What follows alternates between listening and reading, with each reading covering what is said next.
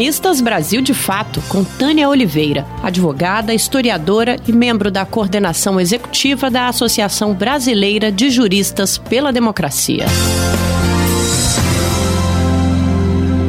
Cristofobia, o novo jargão na linguagem do bolsonarismo. No final de setembro, ao discursar na Organização das Nações Unidas, Jair Bolsonaro fez um apelo pela liberdade religiosa e pediu apoio para combater o que chamou de cristofobia. Pronto. Foi dada a largada para o novo jargão da disputa social em torno de tema de fundo moral. A locução parte do pressuposto segundo o qual haveria um preconceito exacerbado contra cristãos no Brasil. Não se preocupou o presidente em evidenciar por qualquer meio de onde extraíra sua conclusão, porque sua intenção está dentro da estratégia de comunicação com sua base dita cristã, de estimular uma resposta em militância ativa na posição de vítimas.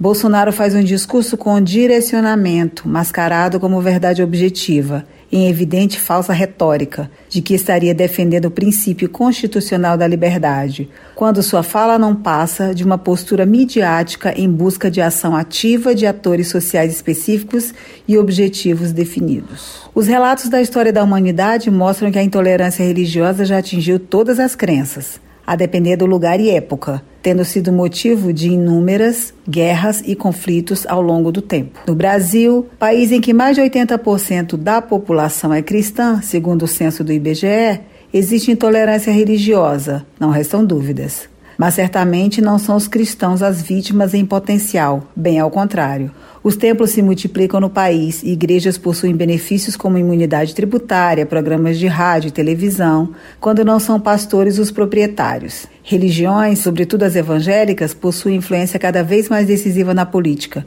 inclusive com bancadas nos parlamentos. A intolerância religiosa no Brasil relaciona-se ao racismo atingindo em larga escala os adeptos das religiões de matriz africana. São agressões que vão de verbais a outras de caráter violento e físico, incluindo incêndios nos terreiros e destruição de símbolos. Dados oficiais, quando divulgados pelos órgãos públicos federais, eram alarmantes. O Brasil, por definição jurídico-constitucional, é um país laico. O artigo 5, inciso 6 da nossa Constituição atual prevê que é inviolável a liberdade de consciência e de crença, sendo assegurado o livre exercício dos cultos religiosos e garantida, na forma da lei, a proteção aos locais de culto e às suas liturgias. O conceito de laicidade veio justamente para vetar a interferência da religião na política e para pregar o igual respeito a todos os credos.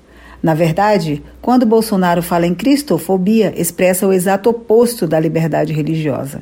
Não há qualquer intenção de tratar da aceitação de todos os credos, mas sim há a pregação, mesmo que camuflada, de que uma religião é legítima e deve se sobrepor às outras. Postura que está relacionada à ideia de fundamentalismo religioso. Faz a pregação segundo a qual seria o cristianismo a única religião legítima, que deveria se sobrepor às demais. É nessa inversão de assentimentos que Bolsonaro cria um debate, uma polêmica pública, mesmo que a pauta não corresponda a nenhum critério de realidade. Mas não é apenas isso. Se fosse, estaríamos repetidamente diante do fato do líder e seus seguidores. A questão é que as falas de Bolsonaro possuem, em regra, uma conexão com o uso do aparelho do Estado e o desenvolvimento da sua política de guerra, com inimigos públicos a destruir. Não por acaso, o advogado-geral da União, José Levi Melo do Amaral, apresentou no dia 14 de outubro último embargos de declaração à decisão do Supremo Tribunal Federal que criminalizou a homofobia e a transfobia, equiparando-as ao crime de racismo. Argumenta o advogado-geral da União que o STF deve disciplinar excludentes de licitude sobre LGBTfobia, ampliando a garantia de liberdade religiosa em falas que não se incluam em discurso de ódio sobre pessoas LGBTQ+. Pondera ainda a necessidade de que, no exercício pleno de liberdade religiosa, o STF deve permitir a expulsão de pessoas cujo comportamento e orientação sexual não estejam de acordo com a filosofia de vida das religiões. Na linha reta com o chefe, o advogado-geral da União cria, na construção de uma peça jurídica, uma inversão que intenta apresentar o direito ao discurso de ódio e à prática da intolerância contra determinado grupo social como liberdade de expressão um pedido de autorização para a prática da linguagem seja escrita ou verbal, ofensiva, raivosa, abusiva e discriminatória. Não difere das falas do presidente da Fundação Palmares, Sérgio Camargo, que, entre inúmeras aberrações de negação do racismo e defesa da escravidão, entende que há um vitimismo do movimento negro, que possuía, segundo afirma, tratamento privilegiado nas políticas públicas nos governos anteriores.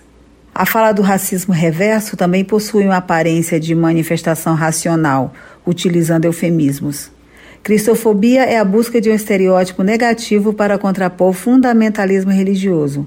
Esse sim, praticado de forma evidente para demonizar pessoas cujos pensamentos, comportamentos e ações se diferenciam daqueles praticados por adeptos de determinadas igrejas.